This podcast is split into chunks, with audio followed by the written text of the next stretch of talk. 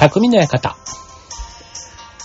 川崎匠です。チュアヘオ .com の協力でオンエアしております。はい。えっ、と、皆さんってあの、運がいいとか悪いとか、なんかああいうのって、ど、信じてますか？っていうと、どうですかね？まあなんか、あの、そんなにね、めちゃめちゃこう、まあ開運とかね、まあああいうので、こう、まあ占い師じゃないけどね、そういうお参りに行ったりだとか、ね、なんかそういう、なんだ、なんとかストーンを買ったりとか、ね、なんかこういろいろそういうね、まあ運を上げることに対して、まあ人間どこかね、なんかこう、運、運任せというか、うん、なんか自分の力ではどうにもならないところは、やっぱり運がいい悪いみたいなところなんだろうなって思うところはあるんですけど、でもできれば、ね、なんか悪いよりは運がいい方でね、人生生きたいよなっていうのは、やっぱり思うわけじゃないですか。でもね、やっぱりなかなかそうもいかないっていうのも、またこれもまた人生というかね、うん。でも、皆さんの周りというか、うん、まあ僕の周りでもそうですけど、なんかあの人ついてるよな、なんか運がいいよなって思う人って、なんかいると思うんですよね。うん。で、まあその人たち、まあ多分たまね、なんか持って生まれたものみたいなところもあるんですけど、あの、最近ね、なんかあの、いろいろそういうなんか運に関しての、なんかこう、本というか、なんか書籍的なものとかを見ると、なんか運って結構あの、偶然じゃなくって、こう、なんか強運をね、まあ引き寄せる行動習慣。まあまあ、いわゆる普段の行動がね、結構その運と結びつくなんていうことも、結構あのビジネスマンとかね、あとはその、まあ野球選手でも何でもそうかな。まあそういうあの、スポーツ選手でも成功してる人が、ある程度ね、まあもちろんその実力があってっていうところなんですけども、最後は割と運みたいなところもあるなんていうふうには言われるところです。で、ただその、ね、こう実力の世界の中での運って、結構、あの、偶然じゃなくって、やっぱりその上で行動が伴ってるから、運が引き寄せられてくるっていうのかな。うん。なんかそういうところがすごくなんか説得力があるなぁなんて思って、最近なんか運に関しては、そう、なんかこう、うん。まあ、強運、いい運もそうなんですけど、悪い運も結構なんかこう、あの、行動次第なのかな、みたいな。だからなんか、こう、ね、当たり目、じゃあ当たり目じゃないな。えっ、と、なんだっけ。えっ、と、えっ、と、あの、不運が続くこと、なんかことわざあるじゃないですか。弱り目にたたり目だ。そうです。ね、当たり目じゃない。当たり目は先以下じゃ、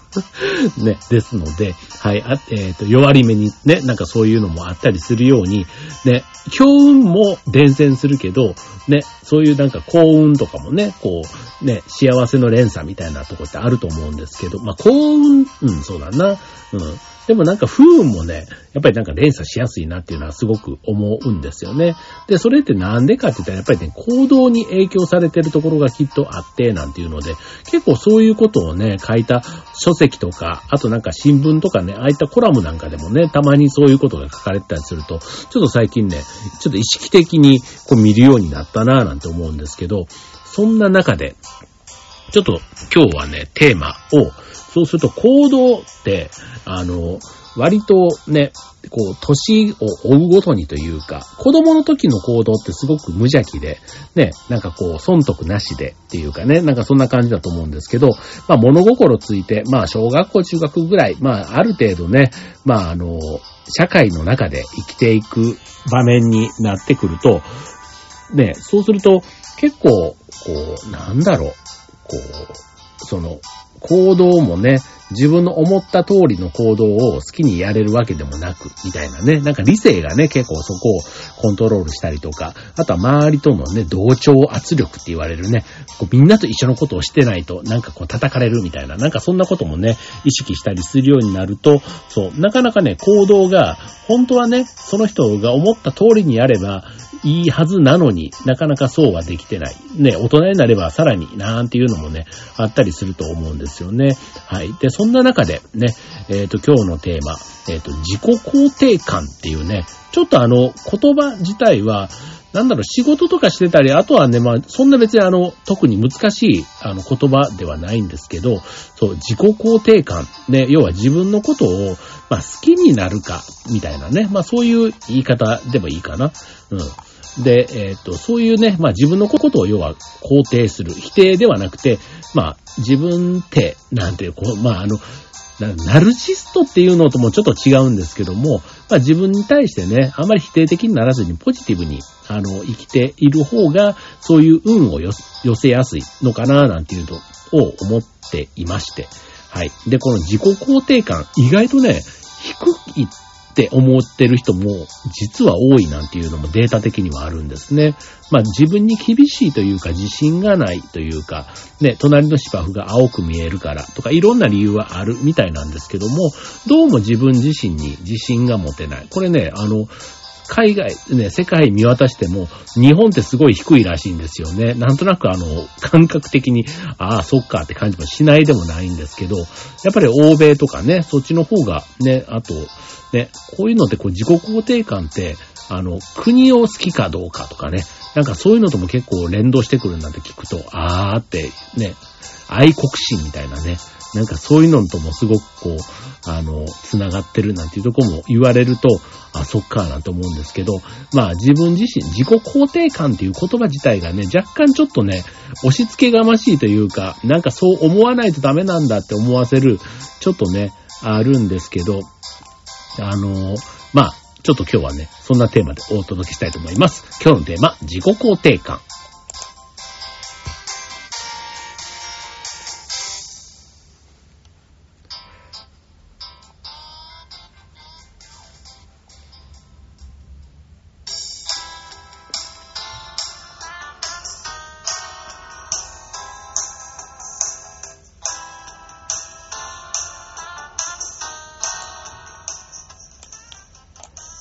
はい。ということで今日のテーマは自己肯定感ということでね。まあ自分自身に対しての、まあ、うん、まあ、肯定する。まあ、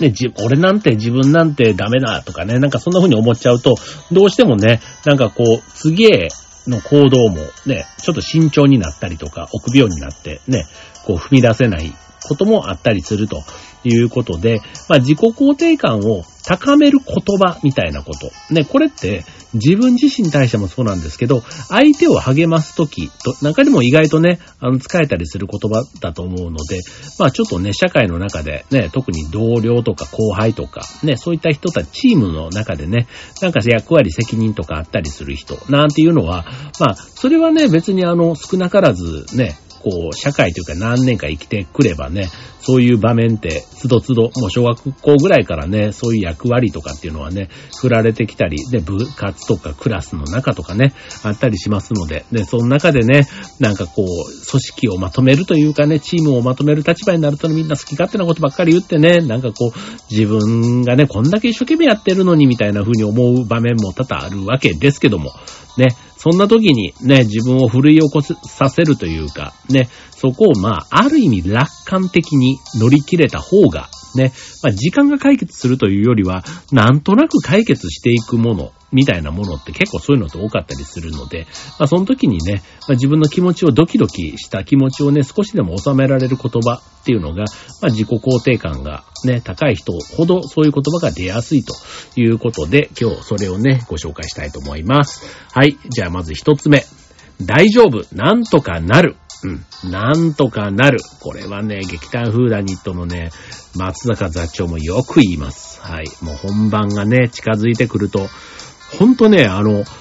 あの、劇団フーダニット、あの、僕の芝居もね、見ていただいてる方、ね、このラジオ聞いていただいてる中でも見ていただいた方いるかもしれませんけども、本番は、あの、まあ、皆さんっていうかね、お客さんは一回しか基本見ない方が多いので、あ、こういうもんかとか、まあね、それはその瞬間をね、楽しんでいただけてるのかなと思うんですけど、まあ、そこに至るまでの、まあ、稽古期間は、それはまあ、紆余曲折ですよ。もうね、あの、まあ、自分自身のね、こう、うまく至らなさとか、あとはその、ね、共演者とうまくいかないとか、ね、演出のリクエスト、ね、そこに答えられない、答えきれてないとか、ね、あとは自分のね、台本の読み込みの甘さで、ね、ちょっとうまくそこを表現、あとま表現力の問題でね、みたいなとことかで、まあ、いろいろこうね、あの、まあ、喧嘩まではしないまでも、まあまあまあ、そこそこね、まあ、あの、ぶつかったりする場面もあったりしますよ。で、で、そんな中でね、まあ、あの、まあ、自分がどの立場にいるかなんですけども、まあ、ね、劇団の座長とかっていう立場であれば、まあ、全体を取りまとめる立場なわけじゃないですか。ね、しかも十人十色というかいろんな個性のね、役者とか裏方とかがいたりする中で、多分ね、あの、役者には見せない、こう、苦悩というか葛藤みたいなものがきっとあるわけですよ。ね、スタッフにも見せないね。なんかそういう時にもね、で、あとは一方で、自分たちのね、この、まあ、あの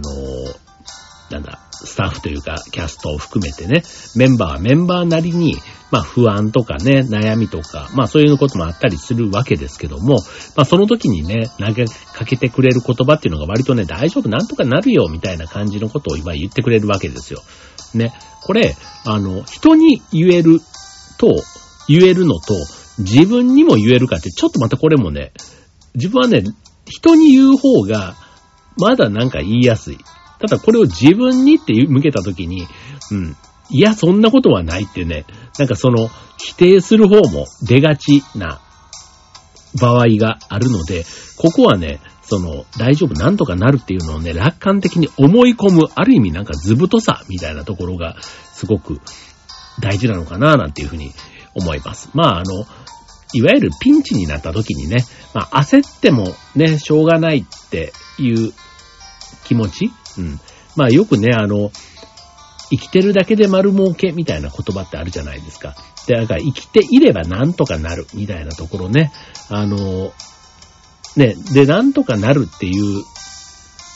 考になると、まあなんとかしようっていう風にするわけで、で、なんとかしようってすると、何らかの答えが出るわけですよ。で、答えを探して答えを出そうとするんで、そうすると、やっぱりなんとかなっちゃうんですよね。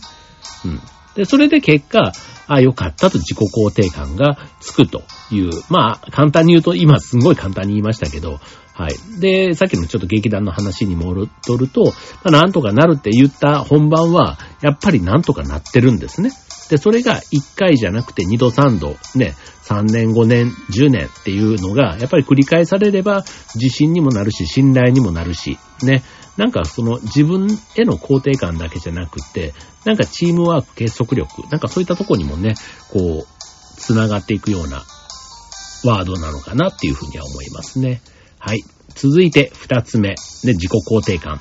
ほにゃららで幸せだなぁ。ということでね。これあの、うんと、なんとかで幸せだなって、まあ、要は、いいことを、いい気持ち、気持ちが良くなる脳の使い方をすると、あの、自分で良い循環を、まあ、ある意味こう、気持ちの流れが気の流れとなんか連動してくるっていうとこなのかな。うん。まあ、要はね、あの、幸せだなっていうハードルをなるべく下げた方がいいですよっていうことです。あの、些細なことでもね、幸せだなって思えたら、あの、まあ、人生が恵まれてると。まあ、要は当たり前とかね、あの、いつものことみたいなことに感謝の気持ちみたいなのを感じて幸せだなって思える。うん。例えば、ね。まあ、ご飯が美味しく食べれて幸せだなでもいいし、ね。例えば、あの、僕なんかね、あの、平日ね、仕事が終わって帰ってくると、あの、妻がね、まあ、奥さんがね、あの、料理、晩ご飯を作って用意してくれたりするわけですよ。ね、なんか。ありがたいなって、こう、なんか未だに思いますよ、本当に。なんかこうね、こう帰ってきて、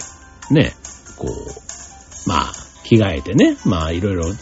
10分ぐらいはなんかごちゃごちゃしてますけども、そうするとね、なんかあったかいご飯がね、こう出てくるわけですよ。ね。これまあ別に一人暮らしなら一人暮らしのね、サイクルの中で、ね、お弁当買ってきたりとかね、なんかいろいろするわけですけども、やっぱりそれとも、まあちょっと違うわけじゃないですか。ね、なんかそういうのがね、あの、日常ではあるわけですけども、それがね、よくあの、一人暮らしなんかね、実家から家出て一人暮らしすると、実家でのね、こう洗濯とか掃除とかね、やってくれてたことへのありがたみを感じるとかね、なんかそういうのとか、あとね、実家に帰った時のね、親の食事とかをね、久しぶりに食べると普段はコンビニとかね、なんかそういうコンビニおにぎりとかそラーメンとかね、そんなばっかりだったりすると、なんかね、こう体にこう染み入るっていうのかな、なんかそういうことでね、まあ、あるわけですけども、まあ、そこまで大層なレベルではなくて、ね、やっぱりあの、うん、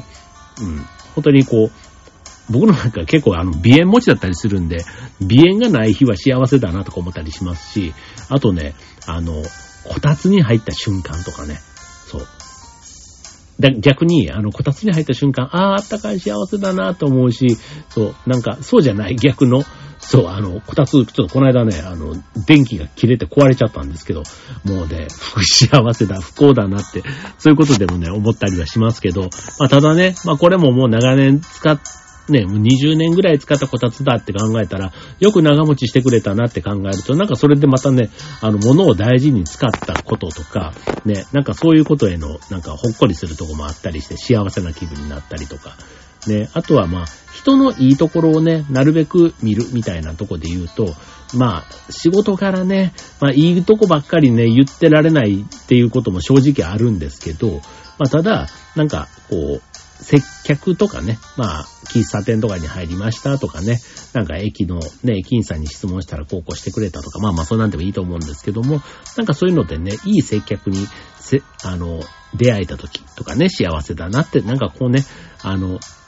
幸せだっていうね、あの、脳みそにすると、なんだろう、ドーパミンが出るのかな？うん。なんかそういうね、あの幸せや温かさに囲まれている、まあ、ラッキーな人生だなとかっていうふうに、その幸せだなって思うと気づくことができるので、まあそういうね、あの、言葉を意識的に使いながらやってると、まあ運も引き寄せられるし、まあ自己肯定感が高まって結果運が引き寄せられるっていうことなのかなと思いますね。はい。で、最後、今日はね、三つ目です。はい。えー、ここまで成長できたっていうことでね。まあこれもあの、ね、さっきから言ったように自分のダメなとこばっかり見てても、やっぱりなかなかね、自己肯定感で高まりません。まあこれね、本当にね、スポーツ選手とかね、そういうなんかあの、うん、競技、ね、とかやってる、競争の中でやってると、ね、まあ自分がね、こう、成長のスピードって人によっても違うわけだし、ね、人を見てると人ってこんなに進んでるのに自分はまだまだだとかね、自分が遅れてるなんていうことが不安になりがちだったりするわけですけども、まあ大人になってからでもね、一生を通して様々な経験をして日々成長していきますので、失敗や思い通りにならないことも大切な経験で学びや成長の、えー一部になっている。わけですから、まあ、あの、何かあってもね、まあ、これで成長できた。ね、あとは自分の人生だから、当然人とは違うわけだから、うん、自分の中での価値観で自分を褒めてあげる。まあ自分の伸びしろに期待するみたいな。なんかそういう感じのところを考えられるといいのかななと思いますね。はい。僕なんかのは、なんかあの、人と違う方がね、あの、ちょっと面白くてラッキーみたいなね、風に思いがち。あの別にあの、人とのね、協調性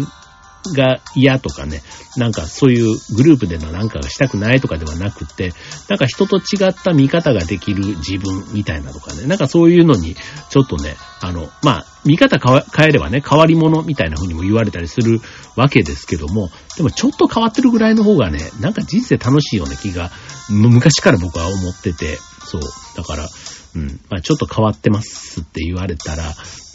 うん、うん、まあまあ、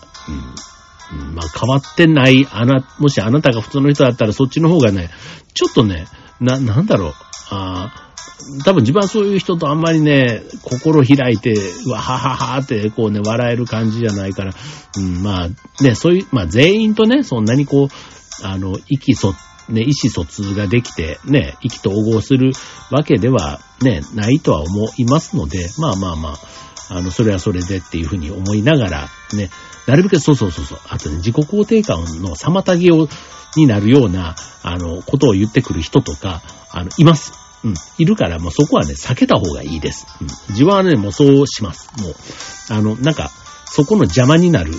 っていうもう言い方ね、あの、すると、そう、もうね、そうなるとね、避けた方が、うん、あの、気持ちが楽というか、一生懸命向き合おうとするとね、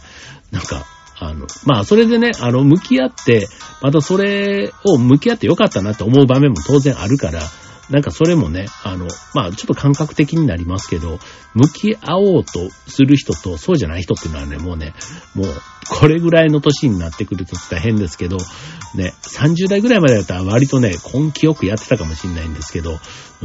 今ぐらいの年になってくると経験値がね、どうしてもね、邪魔をするというか、うん、なんか必要なところへのエネルギーの書き方と、そうじゃないところはもうさらっと、ね、行きましょうみたいな、なんかその辺のね、こう、区分けというか、仕分けみたいなのが、なんかできるようになってきちゃったのかなっていうことは思いますね。はい。まあちょっと話が逸れちゃいましたけども、はい。まあ自己肯定感。ね、まあ、あの、高めるって言ってもね、別にさっきのね、ナルシストみたいになるってことではないので、うん、まあ自分の中でね、あの、暗い気持ちというか、まあ、心のね、こう、ビタミンというか元気につながるものかなと思うので、まあ自分にどんな言葉をかけてあげるのかっていうのはもう自分の中でのね、まあ遊びというか、うん、まあそういう話かなと思うので、うん、全然あの、いいと思います。はい。あの、いいと思いますとかしてみたらいいんじゃないかなと思いますので、まあ言葉が、自分への言葉がけね、声掛けはいつでもね、自分で変えられるので、まず自分に対してね、まあ、どんな言葉をかけてあげているのか、まあ、そんなことを考えるきっかけになれば嬉しいです。